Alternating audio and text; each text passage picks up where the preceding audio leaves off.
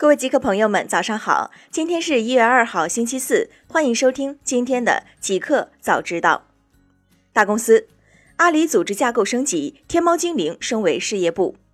一月一号上午消息，阿里巴巴宣布升级在 Alt 上战略布局，将人工智能实验室天猫精灵业务升级为独立事业部，由阿里云 Alt 负责人库伟负责。天猫精灵原业务负责人陈丽娟将带领人工智能实验室其余业务加入云智能，并负责产品解决方案和大网站事业部，推动并建立云智能 To B 产品体系。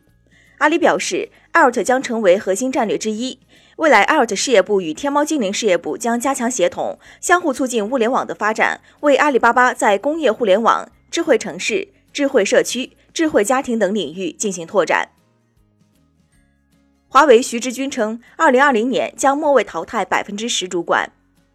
十二月三十一号，华为轮值董事长徐志军发布新年致辞，表示，预计华为二零一九年全年实现销售收入超八千五百亿，同比增长约百分之十八。尽管没有达到年初预期，但公司整体经营稳健。但他同时还强调，二零二零年要挑战 HMS 生态建设等多个任务，预计将是艰难的一年。公司的增速不太可能像今年上半年那样快。其称，华为二零二零年末位淘汰百分之十主管，以摆脱公司内部滋生的自满情绪。谷歌乳腺癌 AI 检测系统创纪录，误诊率比人类低百分之五点七。一月一号，谷歌健康部门联手人工智能企业 DeepMind，在顶尖学术期刊《自然》发布人工智能乳腺癌检测系统。作者称，该系统检测乳腺癌的能力超过专业放射科医生。或有助提高乳腺癌筛查的准确性和效率。这项研究中，谷歌技术主管 Shreya Shetty 与研究人员合作，使用两个数据集训练人工智能深度学习模型。其中一个数据集包含两万五千八百五十六张来自英国的乳腺 X 线影像，另一数据集包含三千零九十七张来自美国的乳腺 X 线影像。结果显示，人工智能模型检测结果的假阳性率比典型放射科医生低百分之五点七，美国和百分之一点二，英国；假阴性率比典型放射科医生低百分之九点四，美国和百分之二点七，英国。微软股价二零一九年飙升百分之五十五点三，创十年来最佳表现。一月一号消息，微软公司周二收盘报一百五十七点七零美元，全年涨幅达到百分之五十五点三。创下自二零零九年以来最大年度涨幅。过去十年，微软股价累计上涨了百分之四百一十七。尽管远逊于一九九零年代互联网繁荣时期百分之九千五百六十二的涨幅，但轻松超过了两千年代。目前，微软市值高达一点二万亿美元，是全球第三大上市公司，仅次于沙特阿美和苹果。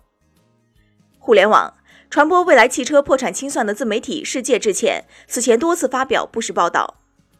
一月一号消息，汽车自媒体世界微信世界车侦探今日凌晨在其微博发表道歉信，表示关于未来正与多家律所洽谈破产清算一文没有事实和证据支持，部分信息为作者编造。该言论严重损害了未来汽车社会评价和商业信誉，现公开向未来汽车致歉，希望一定程度上弥补之前的过错。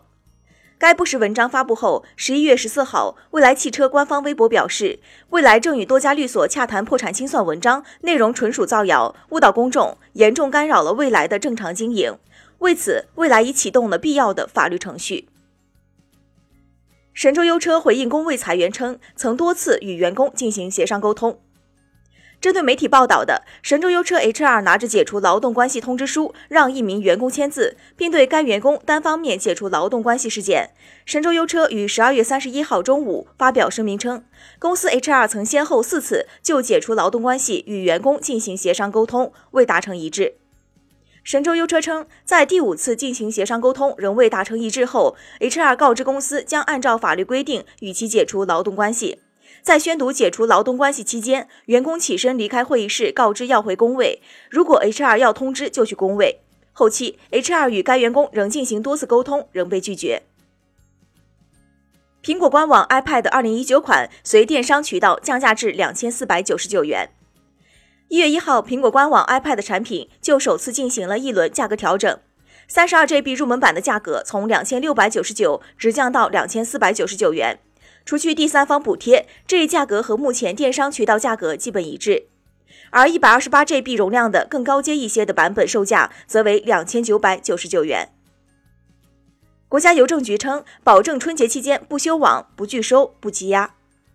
十二月三十一号，据国家邮政局网站消息，国家邮政局日前通知要求全系统、全行业在二零二零年元旦春节期间扎实做好各项工作，确保基地渠道安全平稳运行，保证春节期间不修网、不拒收、不积压，充分满足人民群众用邮需求。通知强调，要保障快递小哥合法权益，维护邮政行业稳定运行。美国陆军将 TikTok 视作网络威胁，并禁止视频使用。当地时间二零一九年十二月三十号，美国陆军发言人 Robin Achoya 中校在接受 Military.com 采访时称，TikTok 已被其视作一项网络威胁。新政实施后，美国陆军士兵将无法再在官方提供的手机上使用 TikTok，尽管其曾经通过 TikTok 发布征兵广告。二零一九年十二月初，美国海军和国防部均发布过有关 TikTok 应用的警告，前者告诫士兵不要安装该 APP，已安装的也必须在官方提供的设备上删除。美国防部还指示雇员警惕下载的应用程序，尤其是那些可能获取不寻常权限的 APP，卸载 TikTok 之类的应用，以避免个人信息的曝光。新产品，华为首个智能无人售货店开业，七乘二十四小时自助买手机。一月一号消息，华为授权智能无人售货店今天在武汉正式开业，在这里你能体验到七乘二十四小时智能机械臂自助购物。据了解，华为授权智能无人售货店坐落于光谷新发展国际中心，在一个环形的飞碟舱里，货架上的商品整齐罗列，从透明的舱壁里一览无遗。智能售货区二十四小时营业，取货流程全部采用机械臂操作，用户可选择网店取货和现场购买两种方式选购华为手机、电脑、平板、智能穿戴等系列产品。个人所得税 APP 更新，加入纳税明细查询功能。一月一号消息，个人所得税 APP 推出个人全国四项综合所得的收入纳税明细记录查询功能，大家可以及时查询了解本人相关情况，以便为年度汇算做好准备。二零二零年三月一号至六月三十号需要办理二零一九年度个人所得税综合所得汇算清缴，个税会进行多退少补。三星无边框八 K QLED 电视 Q 九零零 T 宣传照曝光。一月一号消息，有关 Q 九零零 T 八 K QLED 电视的首张营销照片已被泄露。德国网站 4K Film 首先发现了这款几乎没有边框的设备，图片显示其仅在底部有小部分黑色边框。在宣传材料中，三星计划打出“体验跨越边界的未来力量”的营销口号。电视附带的支架能够容纳可选配的 Q 八零零 T 条形音箱，而电视可平齐地安装在墙上。预计这款真无边框电视会在二零二零年二月份投入量产。一个彩蛋：二零二零年元旦，《老友记》从 Netflix 下架。在一月一号当天，经典美剧《老友记》从 Netflix 下架，并且直到五月份才可以在流媒体上播放。Netflix 在二零一五年支付了一亿美元，获得了《老友记》在其平台上的独家流媒体播放权。根据尼尔森的数据，《老友记》一直是 Netflix 的主要节目，并成为2018年第二大热门节目。2019年7月，华纳媒体以约4到5亿美元的价格打败 Netflix，获得了《老友记》的版权。华纳媒体将于五月份推出旗下流媒体平台 HBO Max，届时《老友记》所有236集内容都将上线。此外，Netflix 上的另一部热门美剧《办公室》也将面临类似的命运。该节目的版权已由 NBC 以约五亿美元的价格购买，并将出现在二零二一年四月上线的 Peacock 流媒体服务中。为对冲损失，Netflix 从 Hulu 手中接过了经典美剧《宋飞正传》的版权，该电视剧将于二零二一年上线。